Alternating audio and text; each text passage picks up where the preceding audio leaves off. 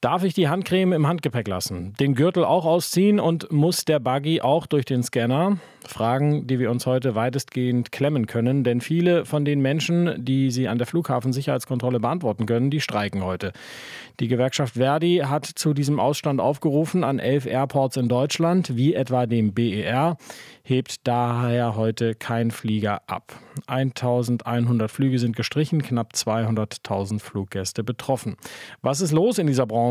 Das will ich besprechen mit dem Luftfahrtexperten Heinrich Groß-Bongard. Schönen guten Morgen, Herr Groß-Bongard. Schönen guten Morgen. Der Grundstundenlohn beim Sicherheitspersonal beträgt jetzt äh, 20,60 Euro. Man verdient da eigentlich gar nicht so schlecht für einen Anlernberuf. Warum dieser Streik? Naja, ich denke, da schlägt äh, das zu, was man Arbeitsmarkt nennt. Personal ist in allen Ecken knapp. Äh, wir sehen das auch in anderen Branchen. Und da versuchen äh, die Gewerkschaften natürlich zu hebeln und bessere Bedingungen noch durchzusetzen. Also Personalknappheit, da können wir gleich nochmal drüber schauen. Ähm, schauen wir erstmal das, was auf dem Tisch liegt oder wo man versucht, sich irgendwo in der Mitte hoffentlich bald zu treffen. Der Bundesverband der Luftsicherheitsunternehmen bietet 4% mehr Lohn und Gehalt in diesem und drei Prozent mehr im kommenden Jahr. Außerdem Verbesserungen äh, der Mehrarbeitszuschläge zum Beispiel. Die Gewerkschaft fordert 2,80 Euro mehr pro Stunde. Das wären dann, wenn man sagt, im Schnitt 20,60 Euro äh, pro Stunde knapp 10 Prozent ähm, Aufschlag. Ist das eine berechtigte Forderung? Ich denke, das ist ganz schön happig. Ähm, es gab Zeiten, da war dieser Beruf wirklich schlecht bezahlt. Ähm, das muss man zugestehen. Inzwischen ähm, ist, haben die aber sehr, sehr gut aufgeholt. Also 20,60 Euro auch jetzt für äh, einen Beruf, äh, bei dem ich ein Vierteljahr Ausbildung brauche. Ähm, das ist schon äh, sehr anständig. Hm.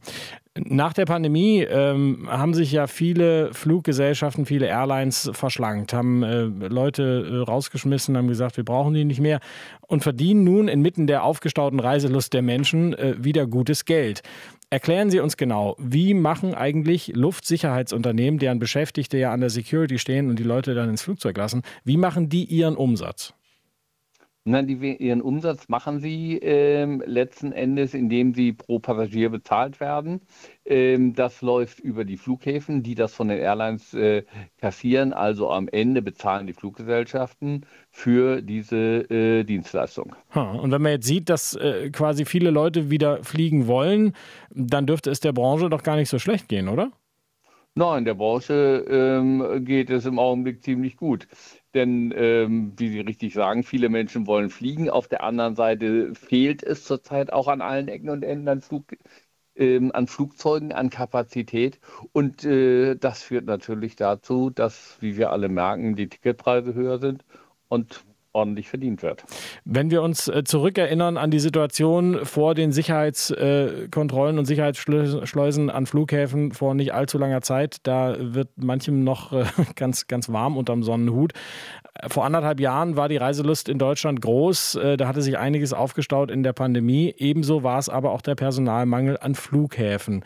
Es gab Überlegungen, dass zum Beispiel Arbeitskräfte aus anderen Ländern kommen, etwa 2000 Menschen aus der Türkei, die dann eben bei der Security aushelfen sollten. Was ist eigentlich aus diesen Plänen geworden?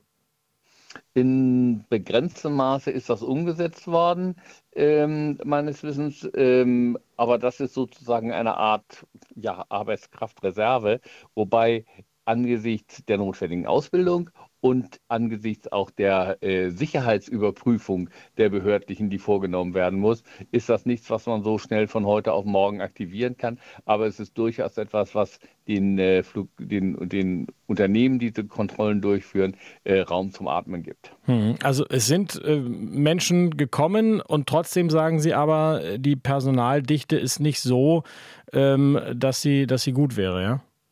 Ja, ähm, die Personaldichte ist nicht so, weil ähm, man muss für den Beruf schon einiges mitbringen. Es ist eben auch ähm, äh, man muss auch sehr, man muss sehr stressresistent sein, man muss äh, äh, über soziale Fähigkeiten verfügen. Das heißt, man muss auch in der Lage sein, mit Passagieren äh, umzugehen, die das alles nicht so toll finden.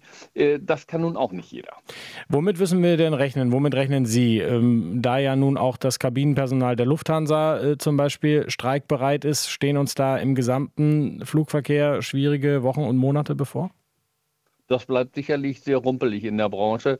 Ähm, und äh, Tage wie heute, an denen man äh, seinen Flug äh, abhaken kann, beziehungsweise bei denen man nur mit Verspätung unterwegs ist, die wird es in diesem Jahr sicherlich noch mehr geben. Oh, Herr Großbonger, da hätten Sie uns aber ein bisschen mehr Hoffnung machen können, oder? Ja, tut mir jetzt leid. das sagt der Luftfahrtanalyst Heinrich Großbongard. Vielen Dank für Ihre Zeit heute Morgen. Herzlich gerne. Tschüss. RBB 24 Inforadio vom Rundfunk Berlin-Brandenburg.